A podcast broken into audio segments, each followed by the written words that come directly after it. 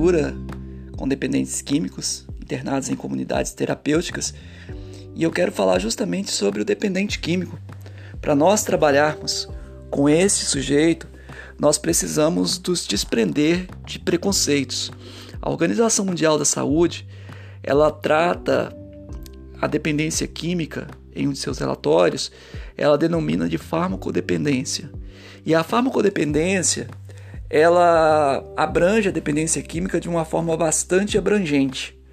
E normalmente é, a sociedade ela vê o dependente químico como aquele que usa drogas ilícitas, como o crack, a maconha, a cocaína e tantas outras drogas que são ilegais. Mas o dependente químico, fármaco dependente, é aquele que não consegue se libertar do álcool, não consegue se libertar do tabaco. E também aquele que tem problemas com o uso de remédios controlados e passa a usar esses remédios de forma descontrolada, que também são drogas, remédios adquiridos em farmácia, às vezes com receita médica, às vezes sem receita médica, mas que tomado em quantidade excessiva ou fora é, do acompanhamento médico se torna assim tão perigoso quanto o uso de drogas. Então é importante que a gente tenha essa visão em relação ao dependente químico. Outra coisa, nem todas as pessoas é importante a gente é, tratar o dependente químico é, como ele se denomina, porque nem todas as pessoas que são usuárias de drogas são dependentes químicos. Os estudos apontam que uma minoria dessas pessoas elas se tornam dependentes químicos. É um, uma porcentagem pequena que se torna dependente químico.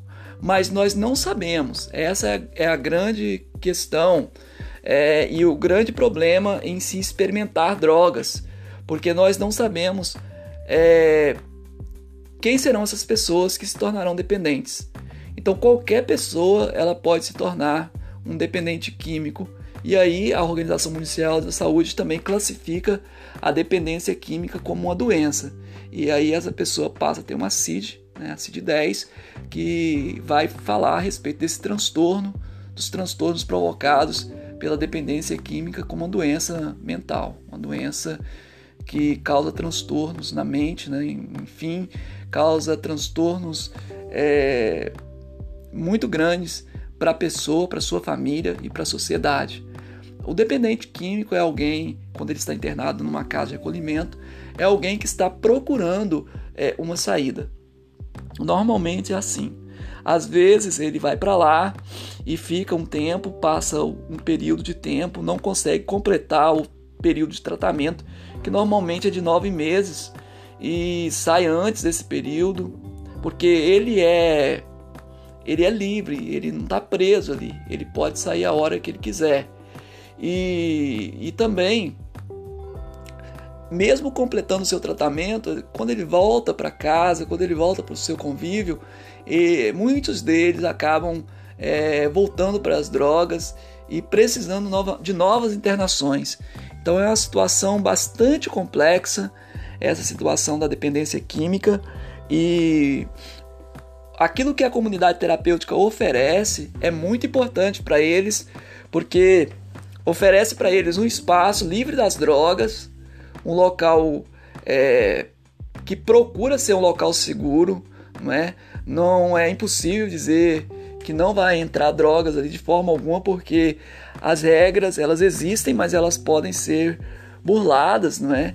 E pode acontecer, mas é, de uma maneira geral, é um lugar bastante seguro, onde o dependente químico não vai ter acesso a drogas e ele vai poder se desintoxicar, passando um período de tempo em que, quando ele retornar para a sociedade, o seu corpo não vai mais pedir, é, o seu organismo não vai mais pedir para ele o uso dessa substância.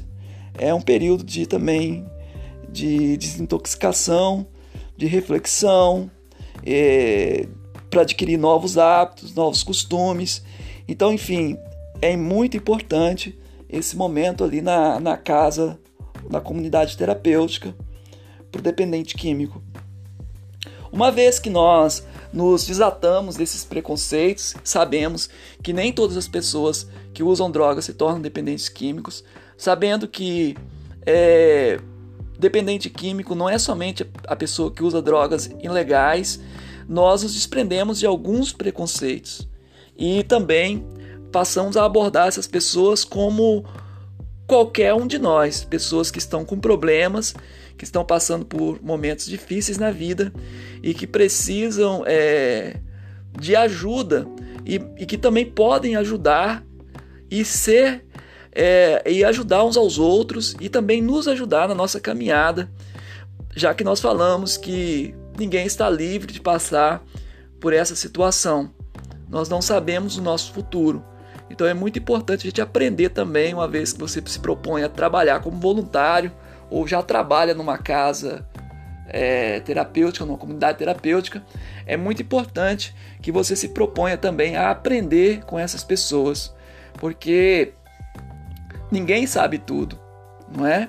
Vamos aí pensar em Paulo Freire também um pouquinho e, e todos podem aprender, todos têm condição de aprender. Nós não podemos ter nenhum tipo de preconceito com essas pessoas, precisamos é, tratá-las com respeito e aprender a ouvi-las para que nós possamos também ter o direito de falar com elas. Nós vamos citar bastante aqui Paulo Freire, porque foi um autor que nós estudamos e inclusive queremos já aproveitar para falar aqui a respeito do centenário esse ano, é o ano de 2021, é o ano centenário onde Paulo Freire estaria fazendo 100 anos. É, o legado que ele deixa para o mundo é muito importante, a sua visão de leitura é, é, muito importante. E o trabalho que ele fez, os livros que ele escreveu, é, os artigos, as entrevistas que ele deu é, contribuíram muito para a educação e nós observamos críticas em relação ao, a Paulo Freire, aos seus pensamentos, mas é, já ouvimos falar que as escolas elas são influenciadas pelo pensamento de Paulo Freire e realmente o Paulo Freire influenciou muita gente, influencia, né? Porque é, todos nós somos influenciadores e também nos influenciamos com os pensamentos dos outros, principalmente de grandes pensadores como Paulo Freire. Mas a verdade é que as escolas estão assim da maneira como nós vemos defeitos vemos e vai sempre existir defeitos nas escolas, é, não por causa de Paulo Freire, mas porque os professores eles é, não seguem tudo aquilo que ele falou, tudo aquilo que ele deixou para nós, principalmente no que diz respeito a, a saber que o aluno também sabe. Não somente o professor sabe, mas o aluno também sabe. Então, muitas vezes o professor ocupa essa posição autoritária na escola, mesmo tendo lido Paulo Freire e tantos outros escritores e tantos outros pensadores que são contra esta posição. É, nossas escolas hoje, é, o ensino no Brasil e no mundo hoje caminha do jeito que caminha, é, pelas opções que são tomadas, pelas decisões que são tomadas. Então nós não podemos pegar um pensador, um autor e colocar a culpa nele por todos os problemas e não usar esse autor também, os seus pensamentos, os seus conceitos, em um trabalho como esse que nós estamos propondo aqui com dependentes químicos. As ideias de Paulo Freire, elas são muito bem-vindas aqui para nós e nós vamos com certeza saber aproveitá-las, vamos apresentá-las de uma forma bastante tranquila e que nós vamos poder é, aplicar é, nos projetos que formos desenvolver ao longo de nossa vida, principalmente com dependentes químicos internados nesses lugares, como nós já falamos, um lugar bastante carente é, de projetos como este.